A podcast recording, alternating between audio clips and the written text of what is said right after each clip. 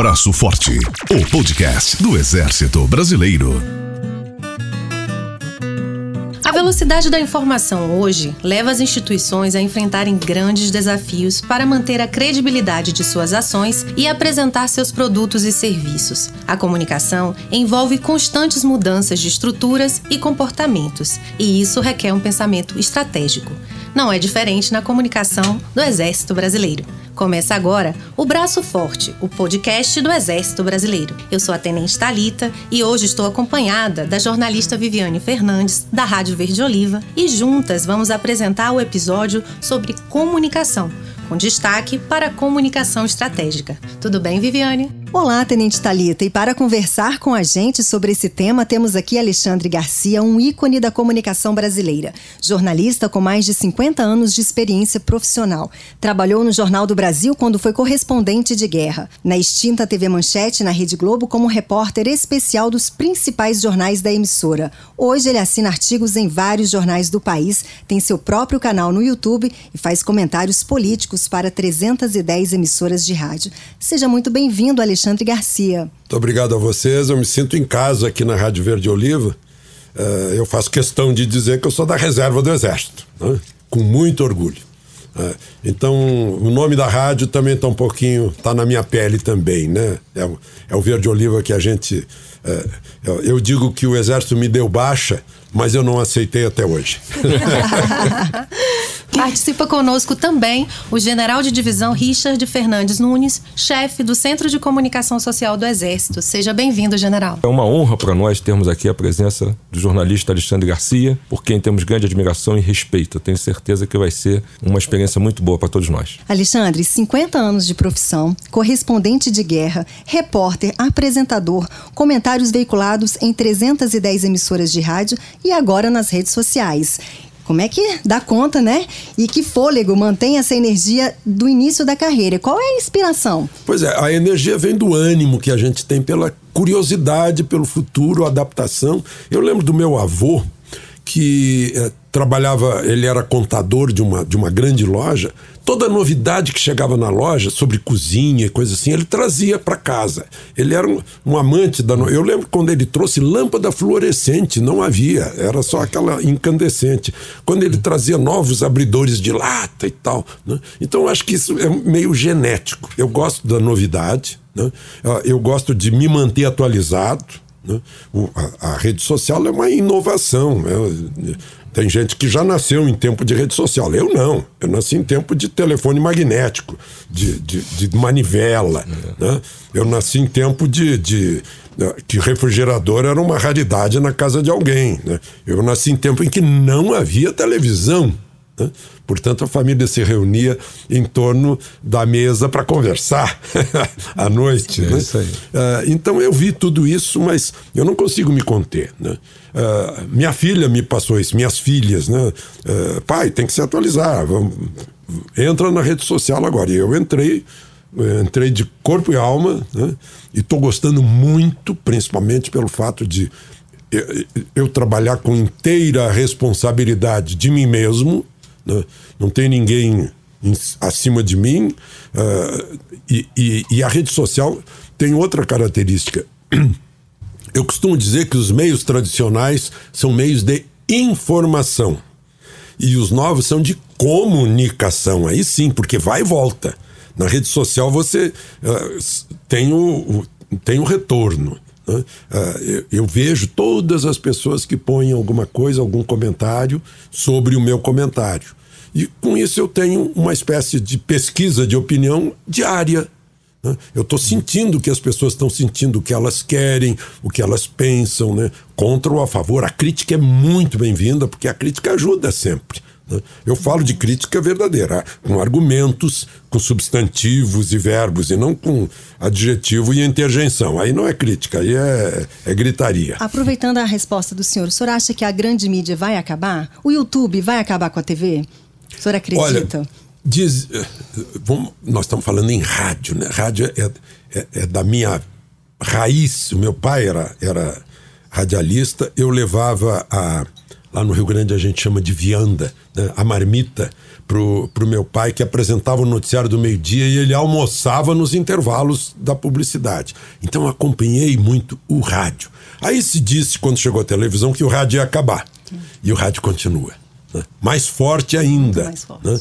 E, e agora está se pensando, puxa, as pessoas não têm mais tempo de ficarem sentadas em frente de uma tela. Né?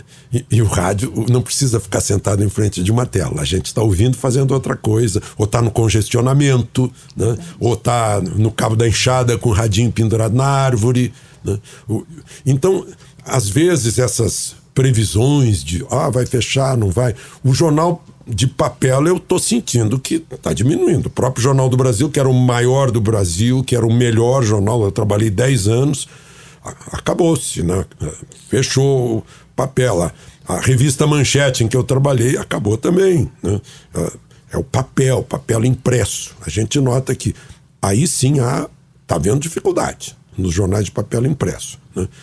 E a televisão tem que escolher o seu público, se dirigir para aqueles que têm tempo de ficar sentados. Né? Por exemplo, a garotada, se a gente perguntar para a garotada, você vê televisão? Ninguém vê. Né? E não tem paciência, né? Pois, pois é. Assim, a paciência que eu digo de esperar o passar, programa, é, o horário. Certo, a televisão não achou ainda o seu caminho.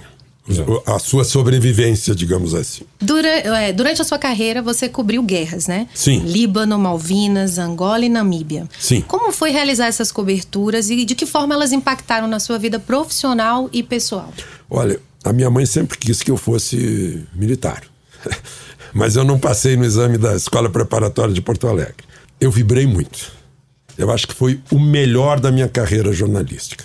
Eu vi, olha, aquela sensação. Os militares sabem bem o que é isso. Sensação de acordar de manhã, ver o sol nascer e pensar: será que eu vou ver esse sol se pôr hoje? Isso dá um valor para cada minuto da vida, né?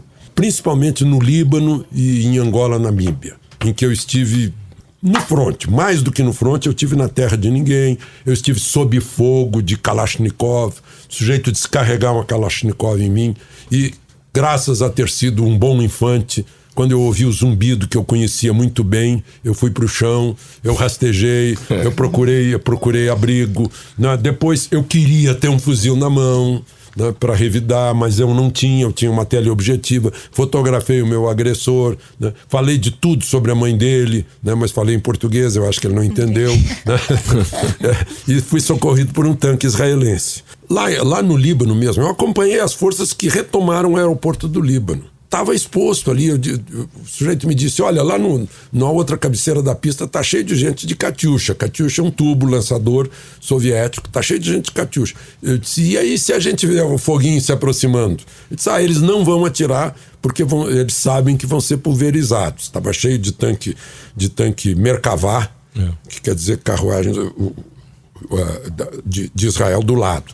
Não, não se manifestaram mas eu vi, descobri coisas né, incríveis, o, o, o, saguão do aeroporto cheio de fezes, né? Eu ainda fui fazer a pergunta ingênua, disse, puxa, que pessoal, é, é, tem, tem banheiro aqui, por que, que não for no banheiro? O coronel que estava comigo, o Rio, disse assim, é o esfíncter, que numa hora dessa solta na, na hora da fuga. Eu vi a batalha de infantaria lá da torre, eu subi a torre, vi a batalha se desenrolando como se fosse um filme. E sobrevivi. Então isso é muito emocionante, é inesquecível. Eu sobrevivi a um, sem querer a um atentado. Né? É, eu estava, eu me demorei lá com essa história de, não é, é, era a história de um menino que estava recolhendo água num posto de combustível bombardeado no centro de Beirute e eu vi que tinha um BMW todo perfurado a, a tiro de metralhadora. E eu disse, puxa, vai dar uma boa foto para manchete pedi para o menino subir no, no capô do BMW, o menino não queria, nos entendemos em francês, enfim, o meu, meu péssimo francês, mas nos entendemos. Estava botando o menino em cima do capô e houve uma explosão que mexeu com o carro, mexeu com a gente. E eu vi uma nuvem negra subindo ali pertinho da gente. E lá em cima da nuvem negra estava escrito meu nome. Alexandre, bem grande. Eu fotografei, eu tenho a foto.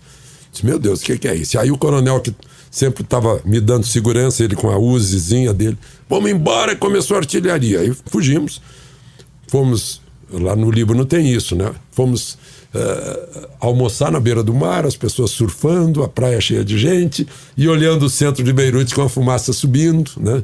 É, convivem com a guerra. No fim do dia, a gente estava no bunker, onde nos abrigávamos, e o coronel estava ouvindo no rádio o noticiário do dia, veio emocionado, vermelho, emocionado, me abraçou, me deu um abraço forte. Eu disse: que foi? Você nos salvou a vida. Eu disse: o que foi? Entrou um carro-bomba no Hotel Alexandre, para onde eu ia te levar para a gente almoçar, porque tinha o teu nome. Entrou um carro-bomba, matou 52 que estavam no restaurante você ficou com aquele menino ali, se atrasou e a explosão chegou antes. Né? É. Tivesse sido lá. É, então foram emoções, muitas emoções. Uhum. Como diria o Roberto Carlos, né? Muitas emoções. Aí estando em, em, cobrindo guerra, enfim, sobrevivi e tenho lembranças boas para contar. Eu queria que você contasse agora um pouco da sua ligação com o Exército Brasileiro. Pois é, a minha ligação é desde, é, é, desde criança, né? Quando minha mãe me botou na cabeça. Olha, as primeiras fotos minhas eu estou fazendo continência, eu estou prestando continência. Montado num cavalinho de pau e fazendo a minha continência. né? Então, é, depois tentei escola preparatória de cadetes e, por fim, bens a Deus, fui convocado para servir e fui para a infantaria, que, que eu alegria. acho que fui para o lugar certo também. Mas o senhor é apaixonado pelas Forças Armadas ou em especial pelo Exército?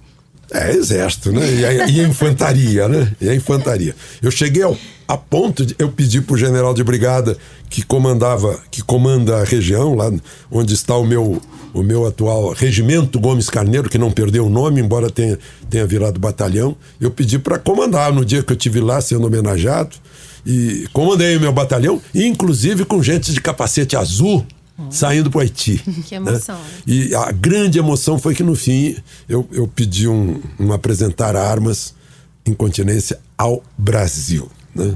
Era uma época em que o Brasil estava precisando. Pô, aí, aí correu lágrima, a hum. voz não, não saiu mais. Vibrador. Sou vibrador. General, agora eu uma pergunta para o senhor. Hum. É, recentemente o senhor escreveu um artigo Comunicação Estratégica do Exército e a Dimensão Informacional. O que seria a comunicação estratégica e como ela pode fortalecer o poder de combate da força terrestre? É, a comunicação estratégica é um conceito que não está ainda bem firmado, não é adotado ainda na doutrina do Exército, mas é uma, uma percepção comum a várias organizações de que a comunicação tem que estar tá alinhada, integrada em todos os seus meios e sincronizada para que essa organização possa atingir os seus objetivos. Se uma instituição como a nossa, o Exército Brasileiro, tem objetivos estratégicos muito bem definidos no nosso sistema de planejamento, então, no momento em que a gente conseguir né, ter uma, um pleno alinhamento é, da nossa comunicação com, com a, o alcance desses objetivos de maneira sincronizada e integrada, nós estaremos falando de uma comunicação estratégica, que é mais do que a comunicação social. A nossa comunicação social é parte desse esforço. Mas nós temos que pensar que nas mídias digitais, como estava falando aqui o Alexandre Garcia, né? Isso é um, algo que realmente avassalador, que tem ainda muito pouco tempo. Nós temos que aproveitar melhor essa capacidade de comunicação digital por meio das redes e mídias sociais. E nós não podemos esquecer também da, da fundamental importância de termos relações institucionais muito bem sistematizadas. O Exército lida com quase todo tipo de atividade nesse país, é, se envolve com várias outras agências e, tendo esse relacionamento sistematizado nesse esforço comum também, nós vamos ter sim o que se pode chamar de uma comunicação estratégica. Do ponto de vista do fortalecimento do moral, de nós aprimorarmos as operações militares, é aquela velha máxima: quem pode mais, pode menos. Se nós tivermos, uma capacidade de comunicação de alto nível muito bem estabelecida, quando a força é empregada, seja em missões né, é, em tempo de paz ou mesmo em conflito bélico, nós vamos ter capacidade de destacar da nossa comunicação estratégica os elementos necessários para realizar a melhor comunicação também é, operacional e para atingir os objetivos táticos, no caso. Então, é, é, é essa visão que temos. Né? É um, algo é, em que o, a palavra de ordem é a integração. Né? A capacidade de integração nos dá a flexibilidade de atuar a qualquer momento da melhor maneira possível. Alexandre, e como você percebe a preocupação das instituições em geral com a comunicação estratégica? Pois é, no caso específico do Exército, né, por causa da minha idade, eu testemunhei um, uma época em que não havia esse centro de comunicação social do Exército que aliás eu, eu, eu, costumo dizer que eu sou uh, sócio fundador, né? Porque na época, quando surgiu, dava palpite aqui, conversava muito com o chefe do, do, do Seconsex, né? a gente criou muita, uh, muito hábito para passar o outro lado, né? porque o Exército não conhecia o lado do jornalista, para passar esse lado, para ver como lidar com isso. Havia uma época de, de muito preconceito, o Exército estava isolado, eu lembro disso, uh, estou falando em anos. Pô, quando eu servi em 59, não, a gente se comunicava com a, com a, com a comunidade na Semana da Pátria. Né? E o resto a gente tratava do, do, das nossas questões, das manobras, da preparação, da instrução. Agora não. Agora a gente vê um exército aberto, realmente produto da comunidade e nessa, nessa relação de, de, de vice-versa. Né? O, o, exército é o cidadão, uh, cidadão armado, cidadão organizado, uniformizado, e ao mesmo tempo a cidadania convive com seu exército através dessa, dessa comunicação que é está excelente. A gente vê os resultados nas pesquisas de opinião. Começou lá atrás, Operação Assiso, Projeto Rondon ajudou também, com o Coronel Pasquale, meu amigo. Então, muita gente eh, se envolveu nisso, genial nisso. Está sendo exemplar a atuação do Exército, dos, em especial do Centro de Comunicação Social do Exército, nessa interação com a comunidade brasileira, com a nação brasileira. E como comunicador, você percebe que é a comunicação estratégica é uma preocupação de todas as instituições em geral? É uma preocupação? Pois é, incrivelmente, as talvez as instituições militares tenham mais preocupação com essa comunicação estratégica do que as instituições civis. Eu faço muita palestra aí para gente ligada à indústria, ao comércio, aos serviços, federações de indústrias e tal. E as pessoas parecem que não perceberam com a mesma acuidade aquilo que as Forças Armadas percebem inclusive por causa do, do seu tipo de ensino, da, dos seus princípios, sabe que qual é a estratégia e qual é a tática, né? E as pessoas não parece que estão meio perdidonas assim, as, as entidades civis reagem naquilo que é transitório, naquilo que é, que é momentâneo. Ah, aconteceu isso agora, agora vamos agir isso. Mas qual é, o, qual é o objetivo? Qual é o objetivo? Acreditar na indústria? Qual é o objetivo? Estimular a indústria, que a indústria está precisando, aliás, né, de pensar no futuro, de pensar no país, né, e não pensar em si própria. Então, essas coisas que eu acho que uh, as Forças Armadas estão dando exemplo. E aproveitando aí o gancho do Alexandre, general, é, o Exército Brasileiro é uma instituição com mais de 200 mil militares distribuídos pelos mais diversos pontos do país. Como é que a comunicação é planejada para que todos os, os integrantes tenham acesso às mesmas informações e, com isso, fortalecer o espírito de corpo de tropa? E aí, aí volto àquele tema né, que a gente estava lidando agora há pouco. Na verdade, nós temos o Centro de Comunicação Social do Exército, o como um órgão central de um sistema que é o sistema de comunicação social. Esse sistema toca em todas as organizações militares. Cada organização militar do Exército é uma agência de comunicação social, com diversos perfis. Nós temos agências mais robustas, né? num comando militar de área, por exemplo, e temos agências menores lá na ponta da linha, às vezes numa companhia desolada. Né? Mas o fato, num pelotão de fronteira, todas as organizações nossas, no Brasil e mesmo no exterior, nos nossos, com nossos adidos, ou quando estamos empregados numa missão de paz, são agências desse sistema. E nós temos uma rede que dá suporte a esse sistema, uma rede dedicada ao sistema, que é a Recis Consex, a rede do sistema de comunicação social.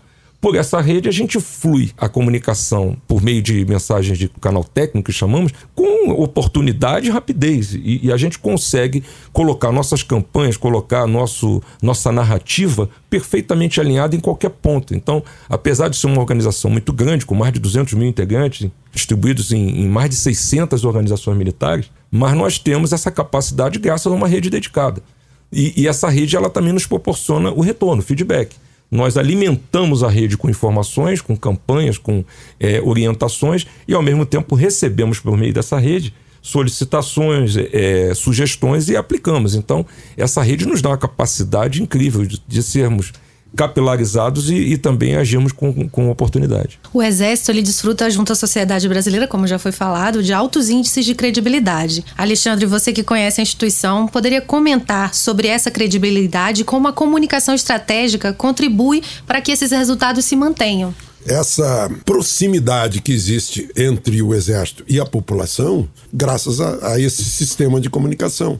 Eu estava sonhando aqui com uma indústria brasileira tendo esse tipo de capilaridade para estimular todos os industriais desse país. Né? Eu acho que é um exemplo o que o Exército tem feito. E o resultado a gente vê, né? o prestígio do Exército, com base numa crença, e essa é outra coisa numa crença que passou por cima de um preconceito. A, a, a crença de que o, o, militar é confiável, porque tem uma boa formação, porque o ensino nas escolas militares é o pouco a gente usou esse termo, é a joia da coroa. Então, essa confiabilidade faz com que a população acredite na palavra do exército, no que sai de comunicação do exército. Não vai sair mentira, não vai sair engodo. Pode sair até uma coisa que eu costumo dizer: quando a gente não sabe, é melhor dizer eu não sei, não posso responder agora. Mas uh, o Exército, eu acho que tem, tem atingido esse objetivo nesses últimos 30 anos, talvez. E os resultados são esses que você mencionou. Né? Nós, jornalistas, estamos mais próximos dos políticos em termos de credibilidade, né? infelizmente. É mais uma inveja que eu tenho do sistema de comunicação do Exército. O senhor até comentou que os políticos precisavam desse prestígio, não tem mais esse prestígio, né? Não, pois é, e eles têm que recuperar isso. Porque... O senhor citou as Forças Armadas como primeiro é. lugar. É. Exatamente. Eu vejo, Câmara dos Deputados foi renovada e está com muita gente boa lá dentro. Tem mais de 100 justos, como está na história bíblica lá do, de Sodoma e Gomorra, né? 90, 30 e vai baixando, né? Mas tem. Né? Não tem mais 400 picaretas, como um dia se disse. Tem gente que quer renovar. E, e, mas eu vejo na, na rede social que a credibilidade ainda está baixa, que as pessoas continuam descrendo em gente que está bem intencionada. Que é um caminho ainda, né? é um caminho, provar. pois é. Eu, eu costumo dizer no jornalismo, né? A gente, a gente leva anos para ganhar credibilidade. Pode perder em um minuto. É e depois vai levar anos de novo para recuperar. General, vivemos hoje um contexto de verdadeira guerra de narrativas, principalmente nas mídias sociais. É, os fatos objetivos têm menos influências que os apelos às emoções e às crenças pessoais. Como é que o senhor poderia explorar o conceito de pós-verdade? É, esse é um conceito também que tem se consolidado, né? É, já, tô, já entrou até como verbete no dicionário Oxford, né? o post-truth. É, é, a pós-verdade é exatamente isso: é, é uma narrativa que se cria de modo alternativo ao fato, baseado em crenças, é, ideologias, baseado em emoções. E isso tem é, cada vez mais sendo, sido observado no cenário é, da comunicação. Controle da narrativa, a participação da narrativa, eu, eu acho que o domínio da narrativa é uma expressão muito forte, mas isso é fundamental para uma força armada em operações. Porque, afinal de contas, a opinião pública vai ser sempre um centro de gravidade. Né? Uma Força Armada precisa do respaldo da, da opinião pública para ter legitimidade e, com isso, liberdade de ação. Sem isso, não, não, não se consegue êxito. Estou lembrando uma frase, eu acho que é da, da Grande Guerra, da Primeira Guerra Mundial. A primeira vítima numa guerra é a verdade. É verdade. então, nós, o, no nosso entendimento, é que nós temos que lidar com isso. Né? Esse conceito de guerra híbrida que surgiu aí recentemente, muito em função do que aconteceu é, ali no, no, cenário de conflito entre a Rússia e a Ucrânia, pressupõe isso, que ao mesmo tempo que se aplicam técnicas e, e, e táticas né, tradicionais do, do conflito armado, também se aplicam de uma maneira muito sofisticada técnicas para controle pra, da narrativa, para criar as condições necessárias para a Força Armada poder atuar.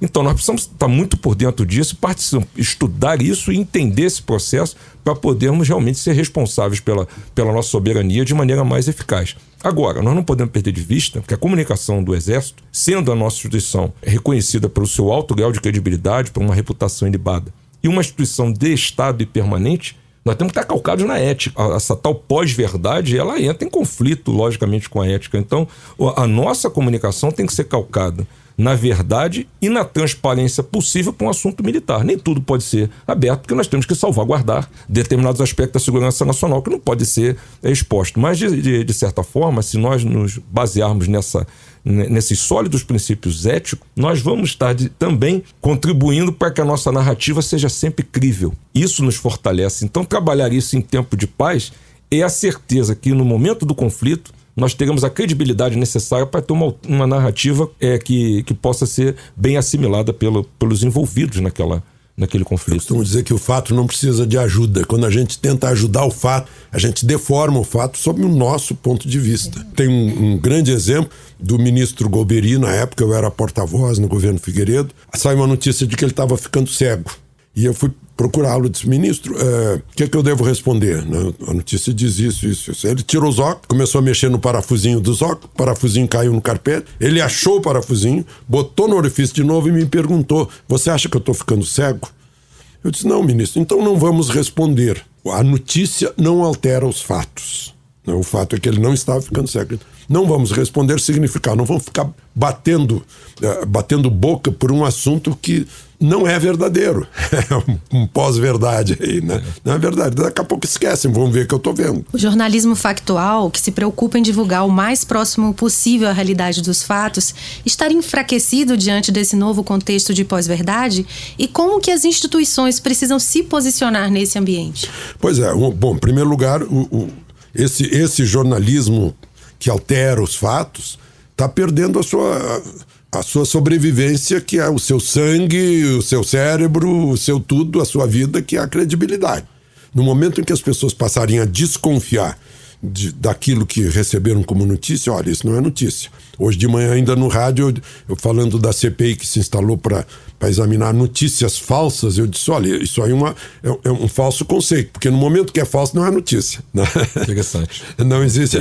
Pois é. O general acabou de falar do, da base ética. A base tem que ser a ética. E o que, é a ética? A ética é subordinação à verdade, ao fato. Não entra isso em discussão de opiniões, na dialética, ela não vamos discutir, bom. Aí a argumentação é que vai chegar, quem é o vencedor dessa argumentação. Isso é outra coisa. Uma coisa é dizer assim: a floresta úmida equatorial, a floresta amazônica está queimando está mesmo queimando. E aí as pessoas já começaram a desconfiar e começam a ver, puxa, se jogar um caminhão de gasolina no meio da floresta, vai só queimar o caminhão de gasolina. A floresta é úmida, tem que ser derrubada, tem que ficar meses secando para pegar fogo.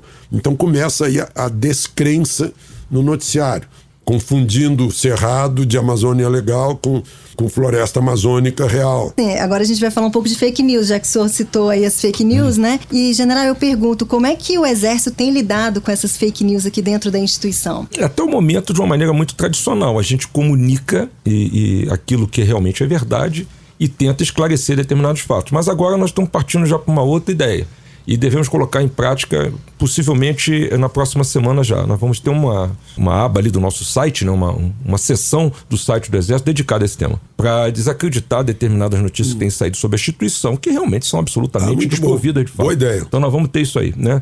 É, nós vamos chamar Combata a Fake News. Uhum. É, é o nome dessa sessão que nós vamos ter. E alguns exemplos ocorreram esse ano que a gente precisa lidar com isso e entendemos que da moda tradicional não tem o mesmo impacto. A gente precisa realmente ter uma sessão dedicada porque isso vai ser mais efetivo em termos de é, veracidade né, e de nós é, conseguirmos manter a nossa instituição é, o máximo possível isenta desse tipo de noticiário. Agora, isso não é, não é de agora, né? Isso é desde sempre. Gosto muito do Gabeira, li todos os livros dele. Tem um livro que ele conta quando voltou do exterior e veio para Brasília ele no fim do dia lá, hoje se chama de happy hours, né? naquele tempo o pessoal terminava o trabalho na redação, se encontrava no bar para beber umas e outras e começar a conversar. Ele notou que a conversa de uma noite, de boato, de brincadeira, de, de, de, de invenção de ideias, uhum. dois dias depois estava no jornal como notícia. Terrível. Né? E ele achava aquilo, meu Deus do céu, isso foi uma conversa, foi piada, a gente estava é. se divertindo com isso. Né? O Gabeira ficou. O Gabeira foi meu colega no Jornal do Brasil. É, não trabalhamos juntos ali, mas trabalhamos no mesmo jornal. E, e ele tem uma cabeça boa, né, a ponto de, de saber, até ele reconhece das coisas que fez e tal. É, excelente, foi um excelente político. Mas disse isso, eu estou falando em 1979 e 80 já faz um bocado de tempo. E veja como isso evoluiu. Aí ganhou um nome inglês, porque é, é moda, moda, e tá na rede. É. Querem, querem sugerir que isso é exclusivo de rede social. E não é. Não. Não, não, não é. é. Não, é, é, é, essa ideia. Isso sempre houve, realmente, né? Os estudiosos da comunicação, nós sabemos disso. Na, na, no caso também dos conflitos bélicos, sempre houve manipulação, né? Apelo a emoções, o apelo à crença. Agora, o fato é que agora isso está se consolidando como teoria, né? E até é. por causa das expressões em inglês que ganharam é, eu vi isso na, nas coberturas internacionais que eu fiz. Eu estava na Argentina e, e o Jornal do Brasil me cobrando posições lá, coberturas, porque as agências tinham mandado, o United Press tinha mandado, a Associated Press tinha mandado, disse, mas não é. O, o repórter, o sujeito da, da Sociedade Press não saiu, do, não saiu do escritório dele. Um exemplo: Uruguai, Montevidéu, recém fechado o Congresso pelo presidente Bordaber com auxílio dos militares. Aí eu estava na sacada da United Press com o chefe da United Press, o Menoni, e passa um jipe do exército com uma ponto .50, uma metralhadora de calibre de meia polegada. Aí eu observei ele, puxa, ponto .50. Ele me olhou, o quê? O que, que, quer dizer isso? Não, ontem estavam com a Browning ponto .30. Hoje é uma ponto .50, é um calibre maior. Aumentou o calibre aí. Ele saiu dali, sentou-se no Telex, era Telex, né? E começou a mandar despacho para Nova York dizendo: recrudesce a crise no Uruguai, porque as Forças Armadas estão empregando armas de maior calibre. Blá, blá, blá. Eu disse: gente, olha o prejuízo que isso causa a um investidor, por exemplo, que vai botar um frigorífico no Uruguai, né, ver notícia lá em Wall Street. Não, eu não vou Já me não meter. investe mais. Então é essa, essa irresponsabilidade ou essa pressa de botar notícia. A pressa está maior agora, porque estão concorrendo com rede social. E a pressa é inimiga da, da conferência para saber se é verdade. É, é, as fake news elas colocam em xeque a credibilidade da imprensa. Sim, E é aí- quase um suicídio. Exatamente. E pensando em comunicação estratégica, que valores devem nortear os comunicadores para manter ou melhorar essa credibilidade da imprensa? São os valores tradicionais do jornalismo, que continuam sendo os pilares: veracidade, clareza, simplicidade, objetividade, isenção e neutralidade. Uma aula grátis aqui. E não, e não esquecer de checar o fato. É só, é só ser conservador, como os jornalistas pensaram que aprendeu lá atrás. O que eu aprendi lá atrás, na faculdade, nos anos 70, foi isso. Né? Agora eu fui dizer isso na UNB, o professor da cadeira deu um salto. Não ensino meus alunos a serem isentos e neutros. Uai, o que, que o senhor ensina então, professor? Ensino meus alunos a serem militantes ideológicos para combater o status quo opressor. Eu disse: olha, professor, sinto muito, eu disse na frente dos alunos. Se forem trabalhar num jornal sério e descobrirem que são militantes ideológicos, vão ser demitidos. Né? A não ser que trabalhem no jornal do partido com o qual se afinem. Pode ser PFL, o DEM, pode ser PT, pode ser já o que for. General Richard, o senhor foi secretário de Segurança Pública do Estado do Rio de Janeiro em 2018 durante a intervenção federal. Qual é a diferença de trabalhar a comunicação estratégica em uma Secretaria de Estado e em uma instituição como o Exército Brasileiro? Uma, uma diferença enorme. É a diferença que faz trabalhar para um órgão de governo e trabalhar para uma instituição de Estado. É, o órgão de governo não tem essa, é, esse compromisso com a sua permanência, né? Uma, um com a perenidade. Tanto que não existe mais. A secretaria que eu chefei no ano passado já não existe, né? É, então, imagine que, que diferença, né? E trabalhar aqui agora como chefe do, do Seconsex, uma instituição, o Exército Brasileiro, né? Que remonta aí suas origens a Guararapes, né? E que nós temos a certeza que, no, enquanto o Brasil for um país soberano, livre, independente, haverá um exército para cumprir a missão que lhe é destinada na Constituição, no artigo 142. Então, trabalhar na comunicação de uma instituição que tem sua missão muito bem definida na própria Constituição brasileira, no caso o artigo 142, de defender a pátria, de garantir os poderes constitucionais, a lei e a ordem, é um, é um, é um nível de comprometimento diferente. Não é mais sério. É isso que eu quero deixar claro para não, não parecer aqui que eu estou é, desmerecendo o trabalho do ano passado. Muito pelo contrário. Só que é diferente porque não se tem perspectiva de tempo num, num órgão como aquele. As questões do momento são muito mais é, relevantes. A gente tem que se debruçar no dia a dia. Ainda mais na temática da segurança pública, que é tão candente no país, é lidar com a notícia do dia o tempo todo. A gente tentou isso. Inclusive fizemos lá um plano estratégico de comunicação a busca de deixar algo permanente. Mas, com a própria extinção da secretaria, tudo aquilo que nós deixamos lá planejado foi descontinuado. Então, esse sentimento de compromisso, de perenidade, isso faz toda a diferença. É o que eu falei aqui dos industriais, né? É, é conjuntural sempre. É, não é é, estrutural. Né? É isso aí. E aí entra o componente político. Político. Alexandre, eu não sei se você sabe, mas o Exército incorporou em suas fileiras em março desse ano o soldado Max, que é a abreviatura de Módulo Auxiliar de Relações Públicas, e tem esse nome em homenagem ao herói brasileiro da Segunda Guerra, o sargento Max Wolff Filho. Estou aqui a foto tirada do lado do monumento do, do Max Wolff, lá em proximidades de Montese, onde ele foi morto. Conhece o soldado Max? Soldado Max eu não conheço. Então. eu conheço o Sargento Max. ele é um chatbot desenvolvido pelo Exército e tem feito o maior sucesso, principalmente com o público mais jovem. É. Ah, ele que tem respondido, a garotada que diz que eu não vou fazer isso, eu não vou aquilo. eu tenho visto essas respostas. Ele, ele responde no Olha mensagem só, do... belas respostas. Exatamente. Ele está bem feito uma, uma boa, um bom algoritmo no cérebro dele. É.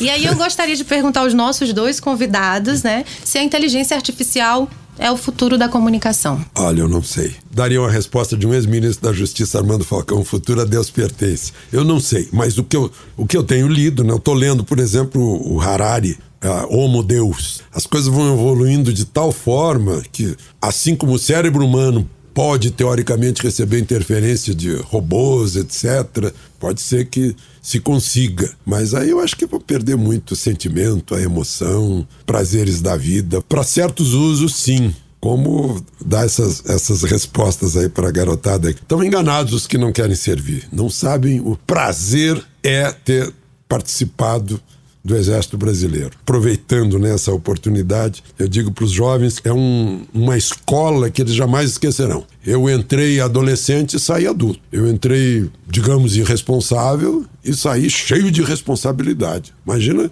cabo da guarda de um regimento, do sétimo regimento de infantaria, responsável pela guarda, com 18 aninhos.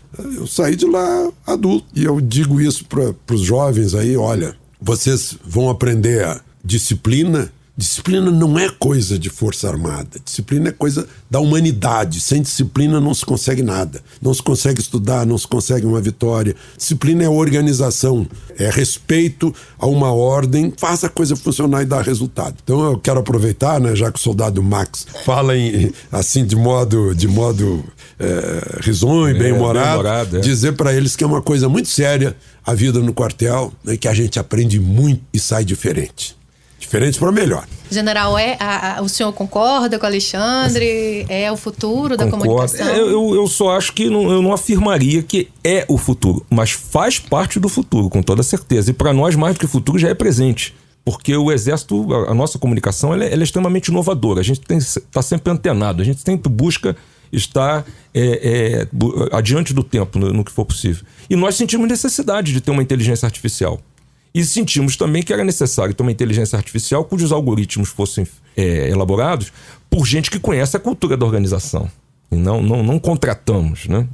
E, e, o Max tem sido isso. Ele tem tido uma capacidade de interação com a juventude, não só no, na questão do serviço militar, né, que, como o Alexandre falou aqui, um testemunho para nós excepcional, mas também no próprio ingresso definitivo na carreira. A capacidade de resposta que ele nos dá nos faz economizar meios e recursos de toda a ordem. E outra coisa, ele é 24 por 7 ele responde em tempo real. Nunca e né, ele nunca paga. Igual o Exército nunca paga, o Max então nem se fala. Né?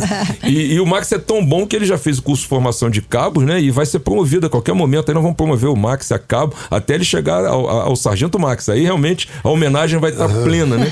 Mas para nós é uma, uma, um, um grande avanço. Eu acredito que a gente tem que realmente investir nisso. Agora, sem descuidar de que da, da, visão integrada da comunicação. Ele faz parte disso. Ele integra essa comunicação integrada, estratégica, tudo comunica, a gente não pode abrir mão de nada. Mas eu acho que ainda tem muita água para rolar aí em termos de, de uma comunicação tradicional, com, com coração, né, com sentimento nosso ali, para que a gente possa transmitir melhor o que nós somos. É, o tema da comunicação estratégica é bem abrangente, muito ainda há para se avançar nesse campo do conhecimento. Esse foi mais um episódio do Braço Forte, podcast do Exército Brasileiro. Aqui a informação chega junto e você não fica para trás. Hoje o nosso bate-papo, aliás, uma aula, foi com o jornalista Alexandre Garcia e com o chefe do Centro de Comunicação Social do Exército, General Richard Nunes. Foi um prazer ouvi-los e eu agradeço imensamente estar aqui presente hoje, ouvindo, né, e tendo essa aula com vocês. Muito obrigada. Muito obrigado a vocês. Eu peço licença para me retirar. e eu gostaria também, em nome do Centro de Comunicação Social do Exército, de todo o sistema de comunicação social do Exército, de agradecer imensamente aqui a sua presença, prestigiando essa iniciativa nossa também do podcast, né? Queremos entrar também é, nesse veículo aí para poder nos comunicar cada vez melhor e ter aqui um jornalista da sua envergadura, da sua identificação com os princípios éticos e com os valores morais do Exército Brasileiro, nos enche de satisfação e orgulho. Muito obrigado. Esse foi o Braço Forte, o podcast do Exército Brasileiro. Nos acompanhe nas plataformas digitais e no site do Exército. Braço Forte, o podcast do Exército Brasileiro.